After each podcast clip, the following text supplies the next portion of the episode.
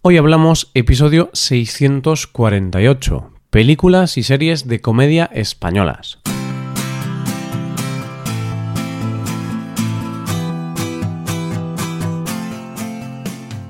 Bienvenido a Hoy Hablamos, el podcast para aprender español cada día.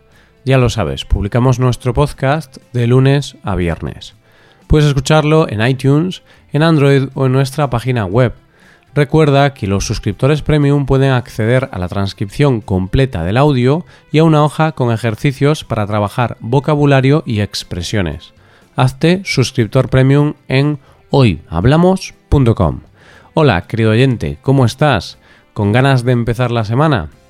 ¿No te pasa que a veces llegas a casa cansado, quieres ver algo en la televisión, pero no te apetece ver nada que te haga pensar demasiado?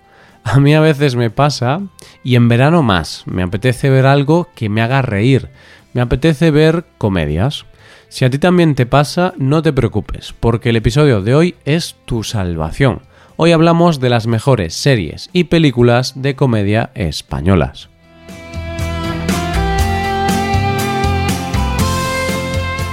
Llevamos ya unos cuantos episodios hablando de la comedia y de los cómicos más importantes que hay en nuestro país.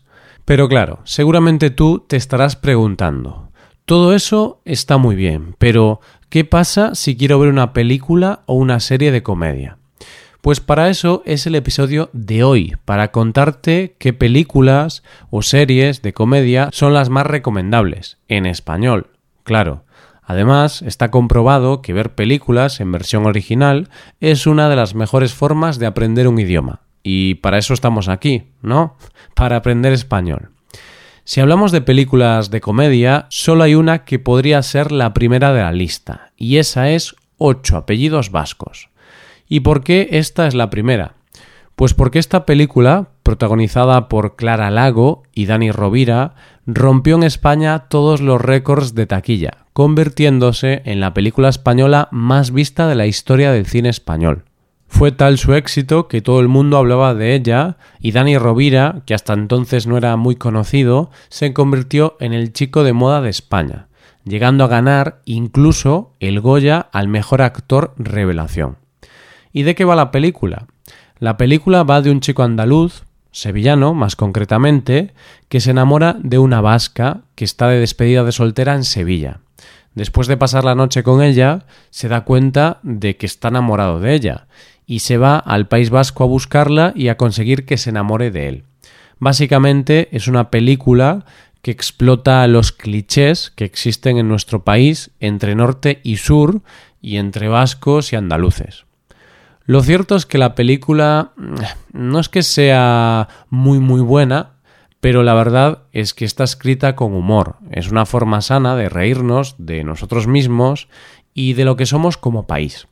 Creo que para la gente de fuera de España es una forma amena y divertida de entendernos como país, de entender nuestra cultura, nuestra forma de ver el mundo con humor, sin dejar de reírnos de nosotros mismos. Esta película es de esas películas que no sabes muy bien por qué ha tenido tanto éxito, pero es que se convirtió en un fenómeno en sí mismo. Los cines en España nunca se llenan para ver películas españolas, pero con esta ocurrió lo contrario, quizá por la publicidad, por el boca a boca o porque España estaba en crisis y necesitaba reírse, no sé por qué, pero los cines estaban llenos y la gente en el cine se reía a carcajadas. Como tuvo mucho éxito, más tarde se hizo una segunda parte que se llama Ocho apellidos catalanes, de la que ya hablamos en el episodio de Berto Romero. Hay que decir que, aunque tuvo éxito, no fue tanto como el de la primera parte. Hace unos años surgió un actor en España llamado Paco León. Este actor tuvo un enorme éxito por su papel en una serie de comedia muy famosa llamada Aida. Pero no te voy a hablar de esta serie, aunque también te la recomiendo, sino que te voy a hablar de Paco León, que ha crecido mucho como actor y como director. Vamos a hablar de dos comedias que son obras suyas. Una es Kiki, el amor se hace, y la otra, Carmina o revienta. Un kiki o la expresión echar un kiki es una expresión que se utiliza en España con el significado de hacer el amor o tener relaciones sexuales. Así que no hace falta pensar mucho para saber de qué va la película. Paco León la denominó una comedia erótico festiva. Y es que la cinta va de eso, de cinco parejas que en un caluroso verano en Madrid tienen que lidiar con el sexo y con sus respectivas filias sexuales. Cada historia habla de una pareja que tiene que aprender a aceptar que hay cosas que les gustan del sexo que se salen de lo normal. Tienen gustos sexuales un poco raros. Dice su director que es una comedia que lo que busca es la libertad y es una forma de reivindicar el amor libre fuera de prejuicios. Por otro lado, Carmina o Revienta fue la primera película dirigida por Paco León, y en ella cuenta la vida de su madre, Carmina, una señora que no había actuado nunca y que ha sido uno de los grandes descubrimientos del cine español. No cuenta exactamente su vida, ya que hay mucha ficción, pero sí que hay mucha parte de realidad. Y de hecho salen muchos miembros de la familia de Paco León. Es una comedia macarra, fresca y con el protagonismo absoluto de Carmina. La mujer destaca mucho con su personalidad y asume la responsabilidad del protagonismo de la película. Carmina es una mujer que regenta un bar y que tras varios robos busca la manera de sacar adelante a su familia. La frescura de la película y la novedad radica en que, en medio de todo esto, ella reflexiona directamente a cámara sobre la vida desde la cocina de su casa. Otra de las mejores comedias que yo recuerdo de los últimos años es Primos, de Daniel Sánchez Arevalo.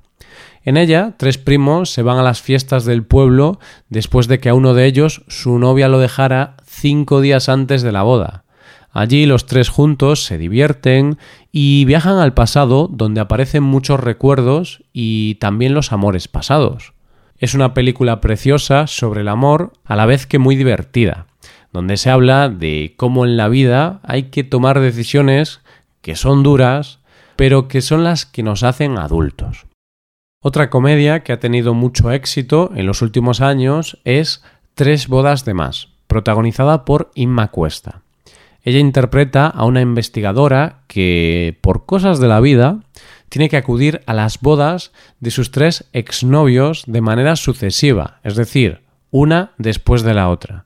Como ella sigue soltera y no quiere ir sola, le pide a su becario que vaya con ella. La comedia es divertida y fue una sorpresa ver a Inma Cuesta en un rol de humor, ya que normalmente la habíamos visto de manera brillante en dramas. La película tuvo una gran acogida y, de hecho, obtuvo el premio Feroz a la mejor comedia del año. Este pasado año, el Goya a mejor película se lo llevó milagrosamente una comedia. Digo milagrosamente porque es muy difícil que gane una comedia, siempre ganan dramas. La película que consiguió esa proeza es Campeones, y en ella se cuenta la historia de un entrenador que se tiene que enfrentar al reto de entrenar a un equipo de baloncesto de personas con discapacidad. Así que te podrás imaginar que, aunque es una comedia divertida, también tiene una parte de ternura especial, ya que el tema que trata es de esos que te hacen saltar la lágrima. Ha tenido un gran éxito de taquilla y su grandeza, aparte de hacer comedia con un tema tan delicado, ha sido que uno de sus protagonistas ganó el Goya al mejor actor revelación, siendo la primera persona con discapacidad en ganar ese premio. Además, todos los actores tenían alguna discapacidad, así que fue una forma de dar visibilidad y trabajo a las personas con discapacidades. De la última película que vamos a hablar es de una película que se ha convertido en un gran éxito y es una adaptación de una obra de teatro que también ha cosechado un gran éxito en las carteleras de Madrid. Se trata de La llamada, una comedia musical dirigida por Javier Ambrosi y Javier Calvo, también conocidos como Los Javis.